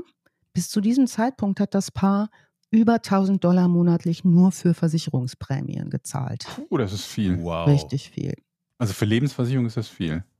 Diese ganze Umgeherei mit Geld, möchte ich mal sagen, ist anscheinend nichts, was da gut läuft. Ne, also Wissen wir denn, ob diese 1000 Dollar angelegt sind oder ist das so ein Risikoding und die sind halt einfach weg, wenn sie investiert worden sind? ich kann dir das nicht sagen. Ich bin ja Ich kein habe- Experte für Versicherungen. Nee, lieber nicht. Also die Versicherungsgeschichten da sind auch alle nicht so ganz durchsichtig, weil sie selber ja auch in diesem Business mit rumwurstelt. Ja, ich glaube, darüber hatte ich auch was gehört in dem Zusammenhang. Ja, Nämlich, dass es so eine, so eine Sache gibt bei den, äh, bei den Versicherungsmaklern, zumindest in den USA, dass die wenn sie Versicherungen mit sehr hohen Prämien abschließen, einen großen Anteil dieser Prämien quasi selbst als Bezahlung bekommen und dass Mhm. viele Versicherungsmakler dort so ein bisschen damit tricksen, indem sie halt selber teure Versicherungen abschließen und sich damit quasi refinanzieren können oder so. Also das heißt nicht zwingend etwas. Das heißt weder, dass sie viel Geld haben, noch dass, äh, dass Mhm. ne, hohe Lebensversicherungen, aha, ich habe hier das Motiv gefunden oder so. Mhm. Ja. Also sie schreibt weiter, die leben da irgendwie weiter vor sich hin. Als ich diesen Hausbrand lese, ist mir sofort mit zwei, drei Geschichten aus meiner alten Heimat in den Sinn gekommen, wo meine ähm, Altvorderen sprachen, ja, das war wohl ein Warmabriss. Hm? Ja, die also Bauern, das- die, die neu bauen wollen, ne? Ja, die keine ja. Genehmigung hatten für die Scheune. Ach, so ein Ärger, die alte ist abgebrannt. Mann, Mann, ist so, ja das ist ja doof. Alle Kühe waren zufällig draußen. Da hat Glück gehabt. Puh. Ne, also äh, bei mir ringelte, Ja. dingelte das sofort, das Haus hat gebrannt. Mhm. Ähm, Kennt man hier auf dem Dorf. Ist jetzt aber einfach aus Erfahrung, ne? nicht wegen, äh, ne, ob, als gibt da keine Beweise. Ähm, Im November 2017 ist Daniel gezwungen, einen Teil seiner Altersvorsorge in Höhe von 35.000 US-Dollar einzulösen, um seine Kreditkartenschulden zu begleichen. Mhm. Das ist jetzt wird's finster, also wenn man seine Rentenbeiträge einlösen muss, ne? da geht man schon wirklich ans Eingemachte. Mhm. Zumal die beiden ja auch nicht mehr die allerjüngsten sind. Ne? Wir sind hier. Meinst du, wir wird bald gebraucht, das Geld? Zumindest wenn du als Koch lange gearbeitet hast und ne, in diesen Berufen unterwegs warst, da bist du jetzt mit, äh, mit 70 auf jeden Fall, wenn du auf die 70 zugehst, brauchst du schon mal irgendwann einen Moment auch mal durchschnaufen und vielleicht mal aufhören zu arbeiten. Also Rentenversicherung aufzulösen ist nicht witzig. 2017, also sie schreibt fleißig weiter, ähm, sie veröffentlicht 2017 The Wrong Seal. Mhm. Small Towns Hide the Biggest Secrets. Das ist Wrong Never Felt So Right Nummer 5. Ne? Mit Da- Navy Seal, ne? Also Mhm. deswegen. Genau. Nicht um echten Seelöwen, sondern um die Navy Seals, Genau. militärische Spezialeinheit. Und da geht es wohl auch um Waffengewalt. Jedenfalls kauft sich Nancy eine Waffe. Und zwar, um sich besser hineinzuversetzen in das, was sie später ihre Writers Bubble nennen wird. Mhm. Und darüber immer wieder reden wird, nämlich, dass sie so in zwei Welten zu Hause ist. Einmal ihre Autorinnenwelt, in der sie dann versinkt und ähm, ihre normale Welt, die dann eben außerhalb dieser Bubble stattfindet. Und um sich nun hineinversetzen zu können und schreiben zu können, kauft sie sich eine Waffe. Die äh, Staatsanwaltschaft wird später ähm, beweisen können, dass äh, Nancy Crampton Brophy eine sogenannte Ghost Gun gekauft Ah, hat. ja, ja. Das, das ist spannend. Ja, Was das ist ist das? total spannend. Das ist nämlich gar keine vollständige Waffe, sondern eine Ghost Gun ist ein Bausatz einer Waffe mit Teilen, die man im Internet kaufen kann. Also sie sagt das später auch, dass sie über eBay so einen Schlitten und einen Lauf für eine Glock gekauft hat Mhm. zum Selbstzusammenbauen. Und sie sagt auch später, dass sie das gekauft hat. Äh, ihr Mann habe sie dabei unterstützt, der Daniel. Ähm, denn äh, es gibt noch eine Waffe wohl im Haus. Und sie wollte gerne, dass äh, diese Hauswaffe, nenne ich sie mal, die sowieso im Haus ist, dass nun Daniel die immer mitnimmt, weil der geht sehr gern in die Pilze. Der geht gern Pilze sammeln und in die Natur. Pilze so. schießen. Sehr gerne. Ja, und da das ja nicht ganz ungefährlich ist, ähm, möchte, möchte sie, dass er eine Waffe mitnimmt. Und diese Waffenteile, die sie nun über eBay kauft, sagt sie, ähm, das, die seien nun für die Recherche an einem neuen Roman über eine Frau bestimmt. Mhm. So, was ist jetzt eine Ghost Gun? Da haben wir drüber gesprochen. Ich verlinke gerne übrigens alles, was wir hier erzählen, auch nochmals ein, wirklich eine, wieder eine lange Linkliste für die Shownotes. Äh, unter anderem ein sehr interessanter ZDF-Artikel dazu, zu diesem Thema Ghost Guns.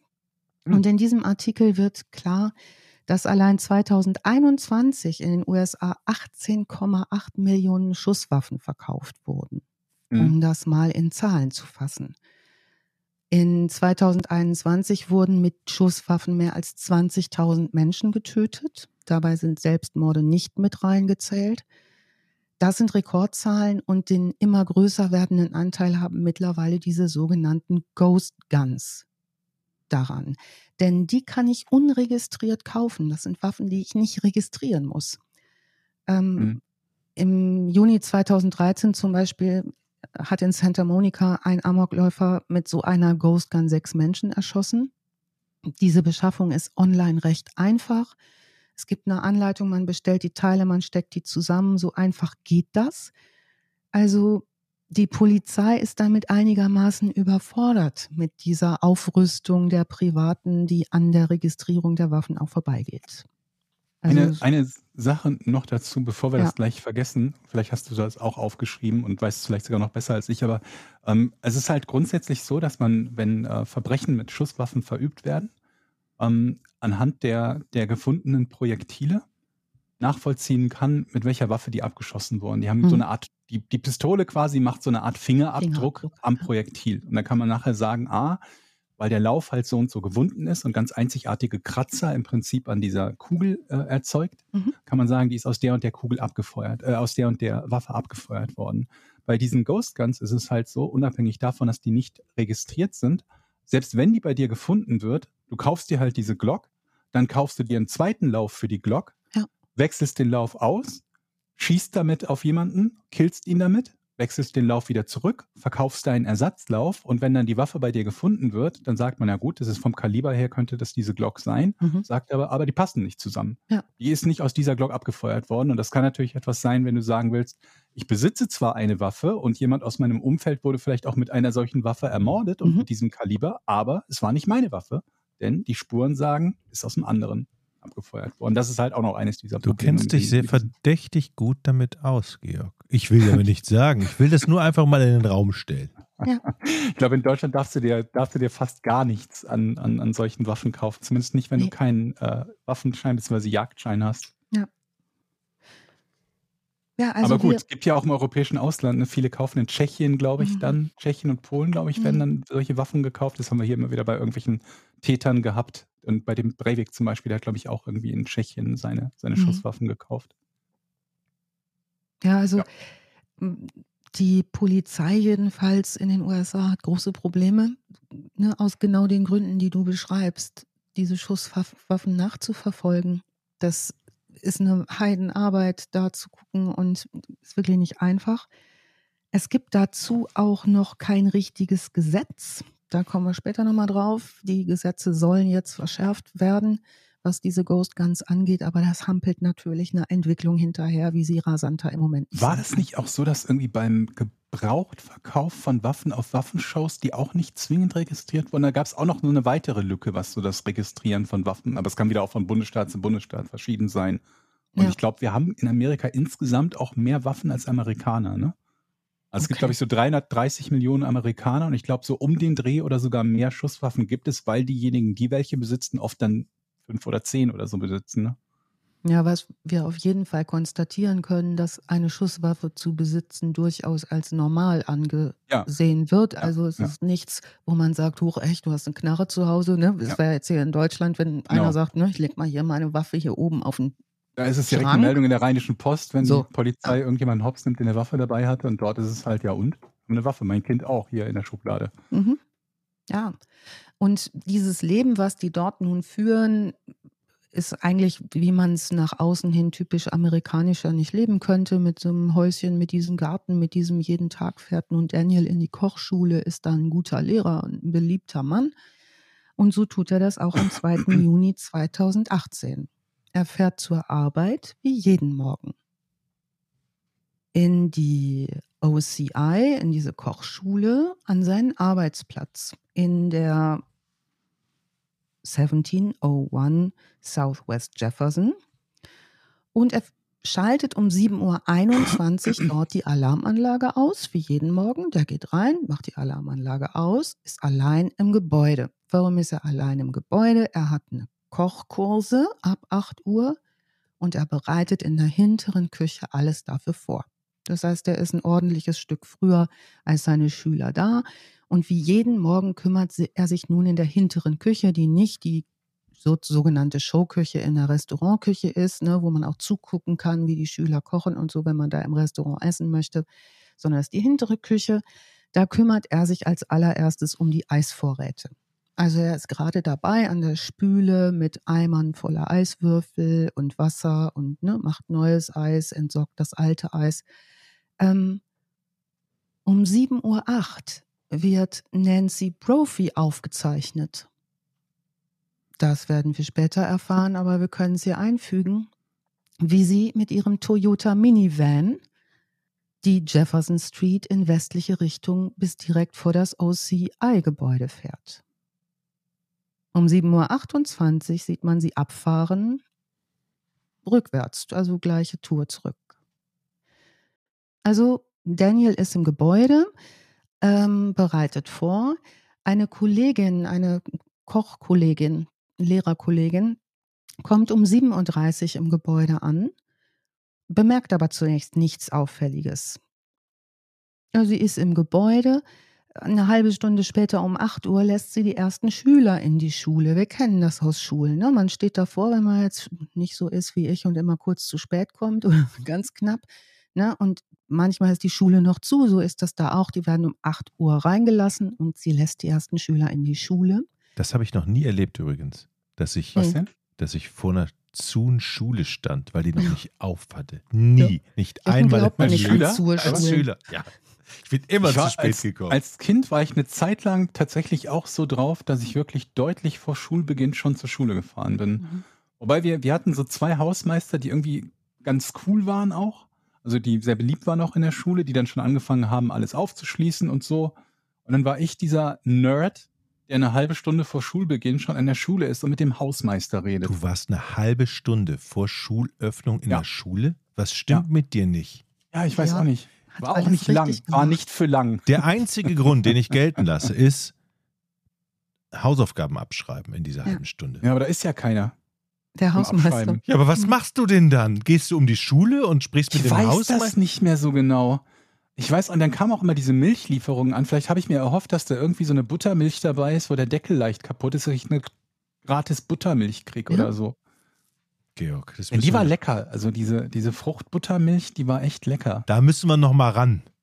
Hast du Milchdienst gehabt, Jochen? Ähm, in der Grundschule, glaube ich, hatten Ja. wir das. Ja, tatsächlich. Da Ich gab's auch, da, da, da, da kam der Milch, der Milchlieferant. Also konnte man sich aussuchen, ob man das machen will oder nicht. Ne? Und Oder Kakao. Man hatte eigentlich nichts davon, aber man hat Milchdienst gemacht. Hat immer dieses Geld für eine Woche, glaube ich, war es immer, ne? Mhm. eingesammelt für die kommende Woche. Und dann gab es irgendwie, und es, es gab auch, glaube ich, nur Milch. Ne? Es gab Mhm. kein Kakao. für Brötchen oder sonst was oder, oder für Wasser. Es gab nur Milchprodukte und selbst da gab es noch nicht mal Joghurt. Ich glaube, es gab Milch, Kakao, Buttermilch und das war's. Bei uns Ist zumindest. Bei uns Westmilch war das. Man musste den weißen Westmilcheimer hochschleppen. So Sonst ein war's, glaub ich, viereckiger Tuffy. Eimer. Toffee oder Tuffy so. und- hattet ihr? Ach. Ja, und Okay. ähm, ich, das waren so, äh, so, so blaue Milchkästen.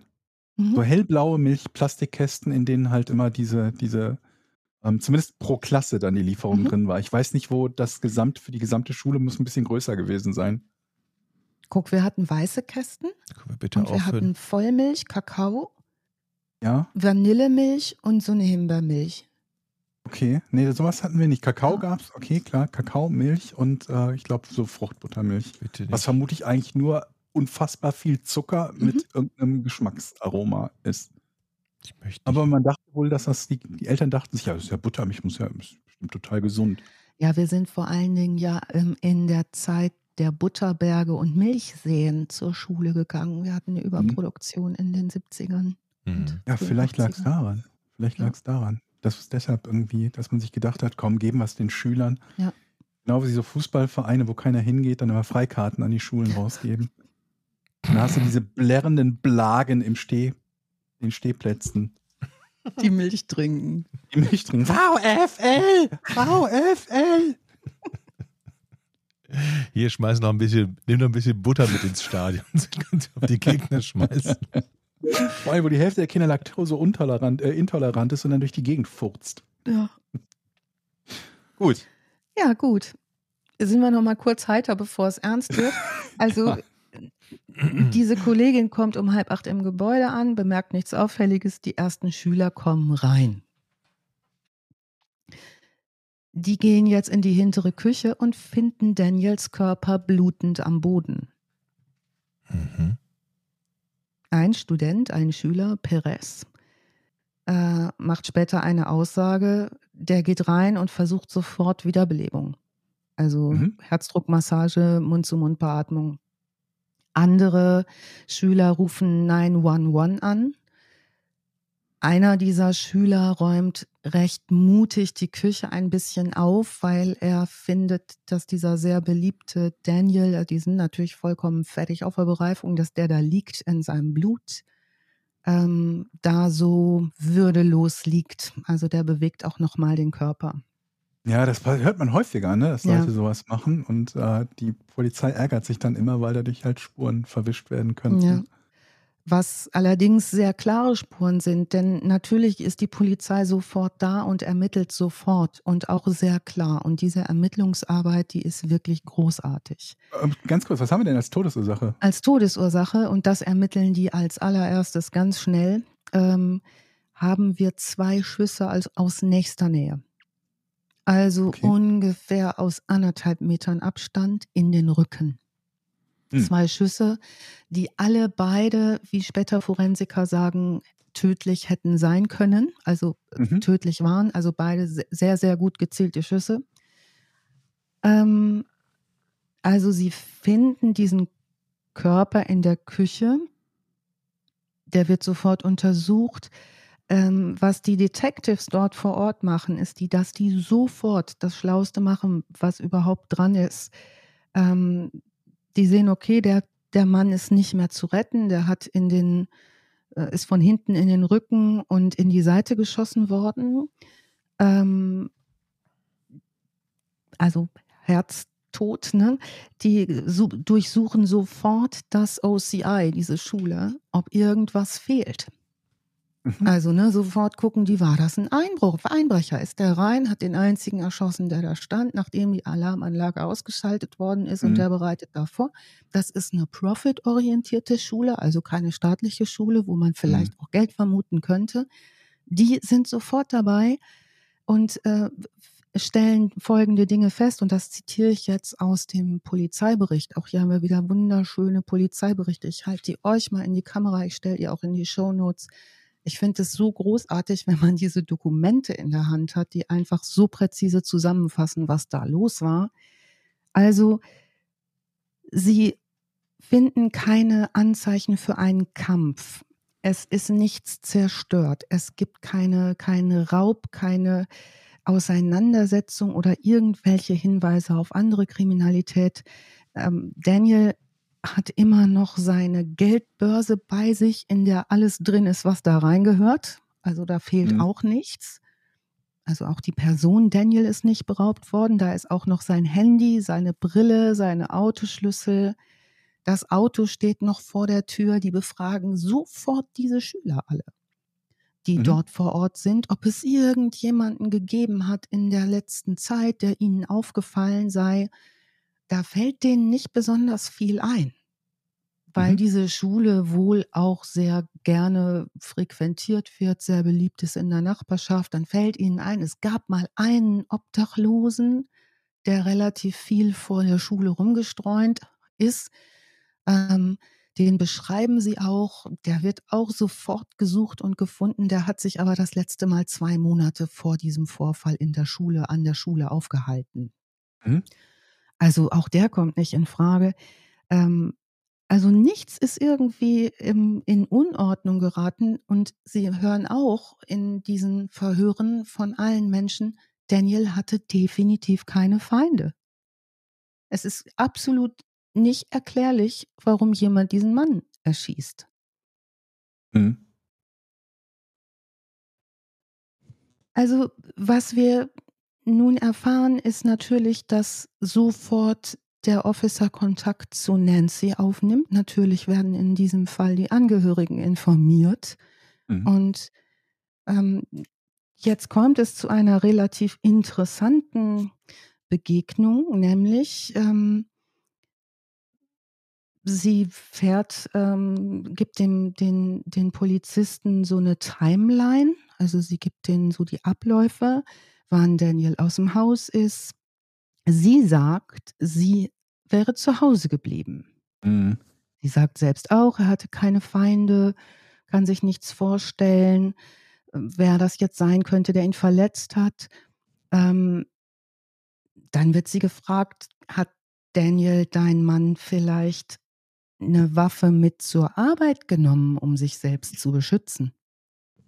Könnte ja eine Idee gewesen sein, ne? Mhm. Ähm, da sagt sie, ja, also sie haben eine Glock 9 mm Handfeuerwaffe gekauft vor einiger Zeit, aber sie hätten sie nie benutzt. Mhm. Jetzt machen die Gäste genau das, was du gerade gesagt hast, Georg, nämlich natürlich untersuchen die die Kugeln. Ne? Die untersuchen natürlich das, was da in dem, äh, können das nicht besonders gut zuordnen. Ähm, Nancy erlaubt den Detectives auch zu Hause die ähm, Feuerwaffen mitzunehmen, die dort zu finden sind. Äh, oder eine Feuerwaffe. Und die stellen bei der Untersuchung fest, das ist nicht die Feuerwaffe, mit der Daniel erschossen worden ist, ganz klar nicht. Also wir erinnern uns, es gab eine Waffe im Haus, eine Standardwaffe, eine registrierte Waffe. Und es gab diese eBay-Zusammenbau Ghost Gun, die zu Recherchezwecken in ihrem Autorenschrank gelegen hat, in einer Kiste. Hast du auch so einen Autorenschrank? Ja, ich habe auch einen Autorenschrank. Da sind sehr viele Konkurrenten drin, die ich, ähm, nein. Ähm, also diese Kiste, diese Recherchekiste, die sie da hat oder die sagt ihr Schrank, es wäre sowieso alles furchtbar unordentlich bei ihr zu Hause, weil sie nämlich Koffer gepackt haben bereits und Kisten und umziehen wollten. Da schließt sich der Kreis zu ganz zum Anfang. Ein Umzug steht vor der Tür, weil die sich ihr Haus da nicht mehr leisten können. Und mhm. alles unheimlich durcheinander. Das alles geschieht jetzt, ähm, wie wir eben gehört haben, an diesem ähm, 2. Juni. Mm, am 5. Juni ruft Nancy nochmal den leitenden Detective an, den heißt Darren Posey, und verlangt, er soll ihr ein Brief schreiben, ein Dokument ausstellen, in dem steht, dass sie nicht verdächtig ist, so dass mhm. sie ihre Lebensversicherungskompanie anrufen kann, um insgesamt 1,4 Millionen Dollar abzugreifen. Mhm. Okay, das lohnt sich. Ja. Ja. Also können Sie mir kurz, also ich rufe nur kurz an, ich habe jetzt hier anderthalb Millionen Lebensversicherung. Können Sie mir nur kurz schreiben, äh, wir glauben, dass sie das nicht war, damit ich das Geld bekommen kann. Ja, ja ich weiß, der Fall ist noch nicht geklärt. Ja. Ja, das sagt mhm. sie so also so ähnlich, aber sie sagt dem ermittelnden Detective eine andere Zahl. Mhm. Als die, die man später rauskriegt. Sie sagt, also es wäre so eine 40.000 Dollar Versicherung. Ja, 40.000, 1,4 Millionen, Potato, Potato, das ist, man verwechselt sowas so, halt auch man, mal. So. Bin da auch nicht so ein Zahlenmensch. Jetzt der Moment, wo die Detectives überhaupt auch erstmal schnallen, dass sie selber auch in so Versicherungssachen tätig ist. Ne? Also sie beschreibt okay. da ein paar Dinge. Jetzt untersuchen die Daniels Telefon und stellen fest, dass Daniel und Nancy sich einen iTunes-Account geteilt haben. Mhm. Kannst du ja machen, ne? So ein iTunes Family Account ist ja nicht so, ne? Und dann sehen die Detectives ähm, Internetseiten, die gebookmarkt sind, wo Lesezeichen dran sind, bei einem der beiden Account-Teilnehmer. Ähm, und zwar finden sie Bookmarks ähm, in einem iTunes-Account, die zu einem Artikel gehen, der heißt 10 Ways to Cover Up a Murder. Mhm. Das könnte jetzt der Teil sein, den sie in ihrer Anleitung vergessen hat. Wie vertusche ich es denn? Mhm. Ähm, so eine Suchbegriffe, gut, jetzt äh, habe ich gedacht, gut, wenn ne, wir mal irgendwann untersucht werden. Wir ja, ich meine, sie ist halt Krimi-Autorin. Das ist jetzt an sich nichts so Wildes, ne? Dennoch wird sie verhaftet und zwar am 5. September 2018.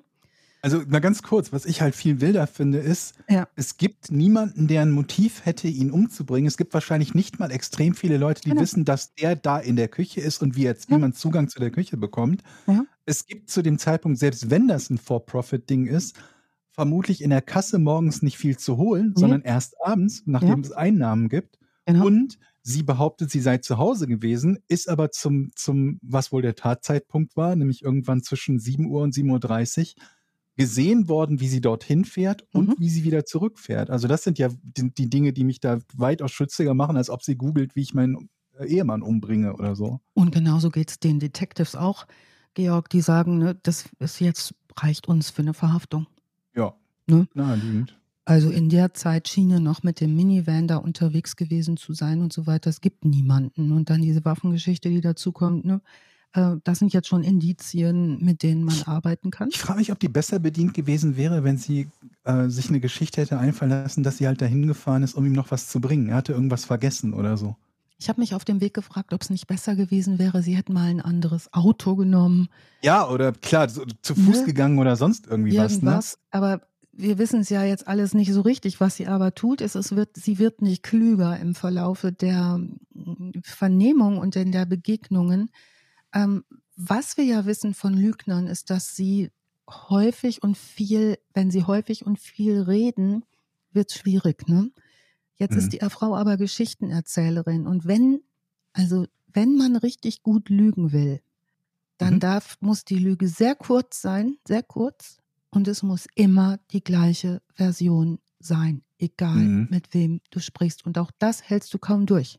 Ja. Also, was sie jetzt tut, als sie verhaftet wird, sagt sie, fragt sie den, ähm, den Officer, verhaften Sie mich? Und dann sagt sie, Sie denken bestimmt, ich habe meinen Ehemann umgebracht. Ja. Das Jetzt würde ich nicht. niemals sagen. Da Warum wird nicht? jeder Polizist stutzig. Warum? Natürlich. Wenn du verhaftet wirst, warum denn sonst? Also du kannst ja nur verhaftet werden, weil du verdächtig bist, sonst dürften sie dich ja nicht verhaften. Okay, aber das noch Also- so zu betonen. Was sie nicht tut, ist, dass sie nie erklärt, warum sie jetzt gelogen hat. Also sie erzählt, ihre Version ist ja, sie war zu Hause. Version 1 Mhm. ist, sie war zu Hause, sie ist mit den Hunden gegangen. Das ist Mhm. die erste Version. Sie hat ihr Mhm. Zuhause nicht verlassen. Es gibt dann vor Gericht eine zweite Version. Ja, es wird ja immer angepasst dann, ne? Die- auf die Dinge, genau. die beweisbar sind. Je nach Entwicklung. In der zweiten Version ist sie plötzlich also in ihrer Autorenbubble im Bett und schreibt. Aber ist trotzdem zu Hause. ist trotzdem zu Hause, aber eben in dieser Autorenbubble. Und dann wird es später eine dritte Version geben, in der hat sie eine Amnesie. Okay. Also da hat sie einen Gedächtnisverlust. Also da weiß sie gar nicht mehr, was da war. Da gibt es Filmmaterial dazu, das ich euch sehr ans Herz lege in ihrer eigenen Aussage, vor allen Dingen auch im Kreuzverhör. Das Kreuzverhör ist nochmal sehr interessant anzusehen, als Staatsanwalt und ihr Verteidiger ähm, abwechselnd fragen dürfen. Also das ist das, was jetzt äh, in den Files ist. Ähm, was wir jetzt im Gericht sehen, ja, den Polizeibericht haben wir jetzt durch. Sie sagt auch noch, sie habe geduscht morgens und so. Diese, die Ermittler ermitteln, ermitteln, finden übrigens erst relativ viel später diese Verkehrskameraaufzeichnungen Ah, okay. ähm, in diesem 13-minütigen Zeitfenster. Ähm, die Geschichte wird wieder verändert. Sie könne sich nicht erinnern. Wahrscheinlich wäre sie doch Kaffee trinken gefahren. Äh, Und ne, dann hätte sie das alles vergessen, weil der Tag so stressig war. Mhm. Also diese Writers Bubble wird sie immer wieder vor Gericht, wo sie auch viel redet und relativ, also man hört schon, dass sie Geschichten erzählen kann und Geschichtenerzählerin ist. So sagt sie zum Beispiel vor Gericht, da geht es irgendwann um eine Kreditkarte, ähm, ob sie eine Kreditkarte dabei hat und da sagt sie dann, sie hat gar keinen BH an. Deshalb hat Okay. sie auch keine Kreditkarte dabei. Klar. Oh, Klar. Wie kann man so doof sein, ne? Also ich meine, BH nicht an, aber hab ich auch nie, Kredit, nie Kreditkarten dabei. Es, es ist wirklich ähm, erstaunlich. Wir können uns ja noch gut an diesen Johnny Depp-Prozess erinnern, der ja auch bei uns sehr verfolgt wurde im Mhm. Fernsehen und online. Ähm, was in diesem Prozess passiert, ist, dass wir eine sehr nüchterne, eine sehr nüchterne Aufzeichnung haben in diesem Gerichtssaal, einen sehr nüchternen Richter, Richter, einen sehr nüchternen Staatsanwalt, viele Zeugen, die gehört werden. Ähm, insgesamt wird der Prozess über 27 Tage gezogen. Das ist sehr, sehr, sehr lang. Und es werden viele, viele Leute gehört. Also ich lege mhm. euch das wirklich ans Herz. Ich verlinke das auch nochmal, wer sich das angucken möchte. Das ist hochspannend. Nun, ähm, forensische Beweise haben ja nun darauf hingedeutet, dass Daniel Brophy von zwei Kugeln aus einer Glock getroffen wurde. Die zwölfköpfige Jury befindet Nancy Crampton, die zu dem Zeitpunkt 71 Jahre alt ist, am Mittwoch, dem 25. Mai des Mordes zweiten Grades für schuldig, haben zwei Tage lang darüber beraten.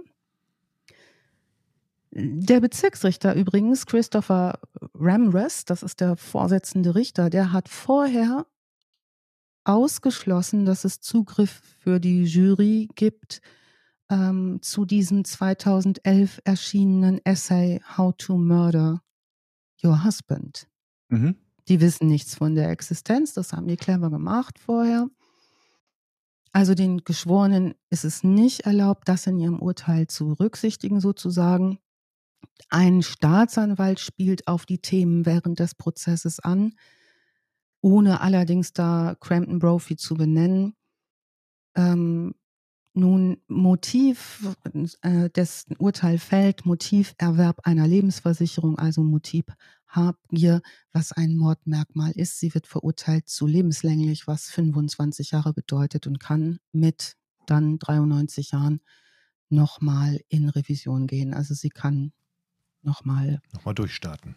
Ich verstehe, ich verstehe das ähm, mit der, ähm, mit diesem, dass die Jury nichts von, von diesen, diesen Arbeiten quasi erfährt. Wenn ich mir halt überlege, wie, wie Juries arbeiten in den hm. USA, was heißt arbeiten, äh, wie sie beurteilen und hm. was für völlig irrationale Dinge super oft für ähm, schuldig oder, oder nicht schuldig sprechen, dann ist es so, denken wir uns das mal umgekehrt. Hm jeder, der im Bereich irgendwie, ich sag mal, True Crime, Podcast, Fiction, irgendwas mit Verbrechen arbeitet, hätte unfassbar schlechte Karten in jeder Art von, von Mordprozess, wenn man sagen würde, ja, der hat ja schon hier gegoogelt über, über Serienmord und über dies und mhm. über jenes.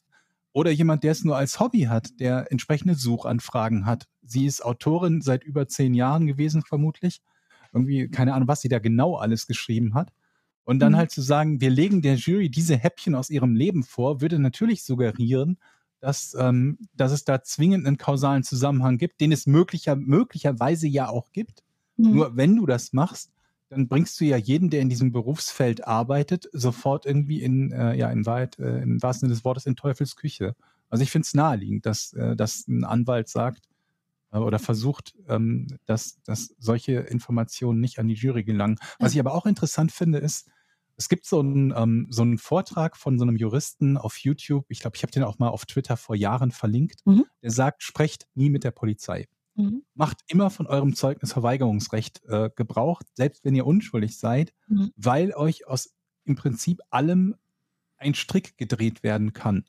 Und ähm, äh, ich muss noch mal gucken, ob ich es ob äh, wiederfinde. Das ist so ein Halbstunden- oder Dreiviertelstunden Beitrag, wo er halt erwähnt, dass Leute, die sich denken, ich habe ja nichts zu verbergen, Warum sollte ich also nicht mit der Polizei sprechen? Ja. Er sagt, du kannst dich halt niemals aus einem Verdacht herausreden. Das ja. geht nicht. Nur neutrale Beweise bringen dich aus diesem Verdacht raus. Du kannst dich aber sehr wohl in einen Verdacht oder sogar, ein, sogar in einen Schuldspruch reinreden. Ja.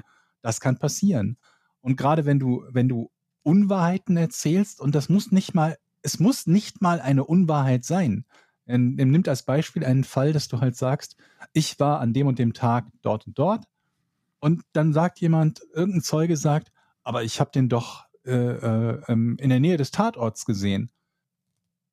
Selbst wenn das eine falsche Erinnerung des Zeugen ist, kannst du nichts dagegen machen, solange du nicht mhm. beweisen kannst, dass das falsch ist. Und er sagt, auch das führt gelegentlich dazu, dass halt Leute überführt werden und ähm, Dinge falsch wiederzugeben. Und das wird jedem, wenn, wenn man dich jetzt fragen würde, mhm. was hast du vor fünf Tagen um 14 Uhr gemacht oder so. Keine Vielleicht hast du da was ganz Bestimmtes Ja. gemacht, wo du sagst, ah, das weiß ich ganz genau. Bei mir wäre es so, dass ich Ja. überlegen würde, ah, Moment, irgendwie 14, 15 Uhr, das ist so ungefähr die Zeit, wo ich mit dem Hund Gassi gehe. Mhm. Da wäre ich vermutlich mit dem Hund Gassi gewesen sein. Mhm. Und jetzt war das zufällig ein Tag, wo ich irgendwie mittags gepennt habe und eine Stunde später war. Dann heißt es, nee, Mhm. sie waren aber nicht. Man, jemand hat sie, er hat sie gesehen, dass sie erst um 17 Uhr mit ihrem Hund draußen waren. Oder waren sie zweimal? Und schon stehst du vor einem Problem, dass du eigentlich nur versuchst, dich an irgendwas zu erinnern und äh, etwas sagst, das entweder falsch ist oder du versuchst dich zu erinnern und deine Erinnerung ist entweder unterschiedlich oder ähm, dir fällt noch irgendwas anderes nachträglich ein. Ich habe das mal gehabt, da habe ich darüber nachgedacht, ich, was ich an einem Tag gemacht habe und habe überlegt, kann ich jeden Schritt nachvollziehen? Mhm. Kann ich jeden Schritt, wo ich draußen war, nachvollziehen und sagen, ich bin da und da lang gegangen und ich bin daran gescheitert, dass ich nicht mal genau wusste, ähm, über welchen Eingang ich in den Park gegangen bin, Ja. wo ich immer reingehe. Und hättest du mich gefragt, ich hätte ja vermutlich gesagt, ich bin in den Park reingegangen, wo sind Sie in den Park reingegangen? Ja, vor der Eingang. Dann denke ich nochmal drüber nach, Moment mal, warte, nee, ich bin an der Seite reingegangen. Und äh, solche Sachen. Und deswegen sagt dieser, dieser, dieser, ich glaube, ein Anwalt ist es oder so, sagt halt, Mhm. im Zweifelsfalle sprecht nicht mit der Polizei, weil nicht reden hilft denen nicht. Ist das man ein sagen, ja, man amerikanischer- macht sich doch verdächtig. Ist das ein amerikanischer Anwalt oder gilt das auch für Ja, Deutschland? ein, ein Amerikaner Okay, war das. Wahrscheinlich ist es hier ein Ähm, bisschen anders, Ja, aber, auch da wahrscheinlich auch, auch Nicht reden ist nicht schlimm. Niemand kann dich verurteilen für nicht reden. Da mag man sagen, aber wenn man nichts zu verbergen hat, warum sollte man dann von seinem Zeugnisverweigerungsrecht oder von, äh, ne, vom Mhm. Aussageverweigerungsrecht äh, Gebrauch machen? Ja, ist völlig egal. Niemand, du brauchst das nicht zu tun, wenn du dich belasten Und könntest. man denkt man aber auch immer so, dann macht man sich aber erst recht verdächtig, wenn man auf dieses ja, aber Recht schon die, wie gesagt, dieser Verdacht bringt ja nichts. Die Polizei kann nicht sagen, aber ich finde das schon verdächtig, dass er nicht Nee, antwortet. nee, aber, aber das, Dann Wissen, das Wissen hast du ja nicht, dass sie, aber in, in deiner eigenen Wahrnehmung, wenn jetzt ein Polizist Genau, in deiner Wahrnehmung ist ein das so, dass du Polizist denkst, so, äh, da erstmal ist ein Ordensträger, ein Ordensträger, also ein, ein, ein, Uni, ein Uniformsträger, ein Amtsträger, Mhm. genau. Und dann denkst du so, ja, der will ja, der will ja, darauf spekulieren die ja auch. der will ja das Recht, der will ja zu, und zu Recht und Gesetz muss er ja vertreten und Mhm. das, da wird schon, der wird schon anständig Darauf sein. spekulieren ja auch immer. Es Ja. gibt ja auch ganz oft die Fälle, und deswegen war es ja auch gerade interessant, dass Alice sagte, dass die Frau halt schon fest, äh, festgenommen wurde, dass die Leute zunächst mal auch nicht als Tatverdächtige verhört werden. Denn wenn sie das, wenn das passiert, müssen die einen Anwalt dabei haben. Und der Anwalt wird ihnen als allererstes sagen, pass mal auf, du sagst jetzt erstmal gar nichts. Und deswegen werden sie nicht als Verdächtige verhört, sondern heißt es nur, erstmal nur Person of Interest. Und dann heißt es, sie könnten ein Zeuge sein. Können wir mit ihnen sprechen? Möchten sie mit uns über XY reden? Und dann kannst du dich natürlich in Teufels Küche bringen. Und äh, wenn du halt ein Tatverdächtiger bist, dann muss dir das gesagt werden, dann hast du das Ja. Recht auf einen Anwalt und viele sagen, die Anwälte sagen als allererstes, pass mal auf, bevor ich hier bin, sagst du kein Wort. Dann sprechen wir und dann überlegen wir uns, zu was wir überhaupt etwas sagen. Ist schon gut. äh, Ist ganz wie in der spannend. Ehe. Viele Sachen sind, glaube ich, besonders für die USA, aber so ein paar Sachen sind auch hier übertragbar. Vor allen Dingen dieses äh, Sag im Zweifelsfalle nichts. Ja. Genau. Aber sie hat ja keine so hohe Strafe bekommen, ne? Mord zweiten Grades ist ja auch kein echter Mord. Also mit Mordmerkmalen und Nee, so. Also das, ist, ähm, die wird sicherlich nochmal die Möglichkeit auf Parole auch nutzen, wenn sie denn Mhm. noch leben sollte. Sie ist natürlich, ne, äh, ein Alter ist da, spielt da sicherlich auch eine Rolle. Hat sie wieder ein Buch geschrieben? Das weiß ich nicht. Ich habe auch noch mal versucht rauszukriegen, in welchem Gefängnis sie jetzt sitzt. Das ist nicht das, in dem sie in Untersuchungshaft saß von Verhaftung bis zum Prozessbeginn. Ähm, ist ein anderes. Also ich habe sie da unter den Inmates nicht mehr gefunden. Ähm, was ich noch ganz äh, rührend fand oder so irgendwie eine gute Geste, also was besonders hervorgehoben wurde, war tatsächlich die gute, schnelle Polizeiarbeit. Denn wir wissen ja auch, dass vieles sich in den ersten Minuten am Tatort entscheidet, ne? was Mhm. Beweisaufnahme angeht, die ersten Gespräche, die geführt werden. Mhm. Besonders beeindruckend fand ich die Aussagen der m, Polizeibeamten vor Ort, die da äh, vor Gericht ausgesagt haben und auch dort wirklich, ne, da sind wir nochmal bei Erinnerung, nur das sagen, woran sie sich präzise erinnern können. Das können die Mhm. gut. Ähm, die übrigens haben nach Prozessende, sind die alle nochmal bekocht worden von den ehemaligen Schülern von Daniel. Die sind nochmal Aus äh, hin, Dankbarkeit quasi. ja, aus Dankbarkeit, dass die so eine gute Geste. Polizeiarbeit gemacht haben. Das fand ich auch noch einen ganz schönen Punkt. Vielen Dank für den Fall, Alice. Sehr Ja. gerne. Schöner Info, Fall. Infos dazu wie immer in ausführlichster Form. Ne? Also du gräbst dich ja immer tief ein, du fällst dann in so ein, in so ein Rabbit Hole. Ne? Fall Ja. für Fall. Und da bleibst du ein paar Wochen. Ja. Und wenn du wieder auftauchst, gibt es ganz viele Links und tolle Geschichten. Und Dann hast du die ganzen Bücher von Nancy gelesen. Lieber nicht. Ich glaube, da das muss unerträglich sein, oder? ein so ein komplettes Buch. Gehirn. Ja. aber ich finde, das solltest du doch mal machen. Ich finde, Georg Ah. sollte das einlesen. Ich finde, Georg sollte alle Klappentexte nochmal für unsere Steadies einlesen. Bitte, lieber Georg. Alle Klappentexte übersetzen und einsprechen. Du das gar machen? Du hast das- Idee. Ich fand das eine wahnsinnig, also ich fand das toll, ehrlich gesagt. Ich weiß nicht, wie schnell das langweilig wird. Ich guck mal, vielleicht habe ich noch Zeit, das zu machen. Würdest du das machen? Wie gesagt, ich, ich schaue mal, ob ich Zeit finde, das zu tun. Ja. Und wenn ja, dann stellen wir das auch noch mit rein. Das wäre doch super, ne? wenn man das sich als einzelnes Snippet nochmal so vor äh, anhören kann. Die Zusammenfassung der Bücher, das wäre super. Dann müssen wir auch nicht alle so hinterher das Gehirn nochmal mit dem Kercher durchkerchern. Bei Steady könnt ihr übrigens ähm, unser Projekt unterstützen, Verbrechen ohne richtigen Namen. Da könnt ihr so ein bisschen, ja, digitalen Applaus nennt das Eddie immer, so ein paar, Euronen in so eine Sammelbüchse schmeißen, mit einem guten Gefühl einschlafen abends. Da gibt es dann den Podcast auch immer ein bisschen früher, außerdem viele, viele Infos und persönlichen Kontakt. Dann, du begrüßt ja, glaube ich, auch Alice jeden, der da neu, neu drin ist. Also fast jeden, glaube ich, ne? Ich gebe mir Mühe, ja. Ne? Auf So. jeden Fall gucke ich immer, wer ist neu. Dankeschön für die, Dankeschön für die Unterstützung, danke für die Unterstützung. Also Steady, ähm, warte mal, jetzt muss ich da, wenn ich keinen Scheiß sage hier, steadyhq.com slash fawn. So, so ist die Adresse. Findet ihr aber nochmal in den Shownotes. Und, und Wir müssen im nächsten Mal ein Post-it einfach irgendwie den Monitor machen, wo die ganzen Ja. URLs drauf sind, dass man sie nicht falsch wiedergibt. ja, Ja. Da, ist, da, da könnt ihr sozusagen ähm, das Projekt unterstützen. Ne? 152 Fornis tun das schon. Vielen Dank dafür. Dankeschön. Ja. Ja, richtig euch. cool. Vielen, vielen, vielen Dank. Und falls ihr unseren anderen Podcast, Podcast ohne richtige Namen, noch gar nicht auf dem Schirm habt, kann ja auch sein, dass viele True Crime-Fans hier landen, aber Porn, also P-O-N, noch nicht kennen. Auch das kann man durchaus hören. Podcast ohne Unbedingt. richtige Ich Namen. bin Fan. Sehr gut. Dann würde ich sagen, vielen Dank, Alice, Danke Georg. euch. Und nächste, nächstes Mal, ähm, wenn Eddie umgezogen ist, wahrscheinlich wieder zu viert. Das wäre schön. Tschüss. Macht's gut. Tschüss.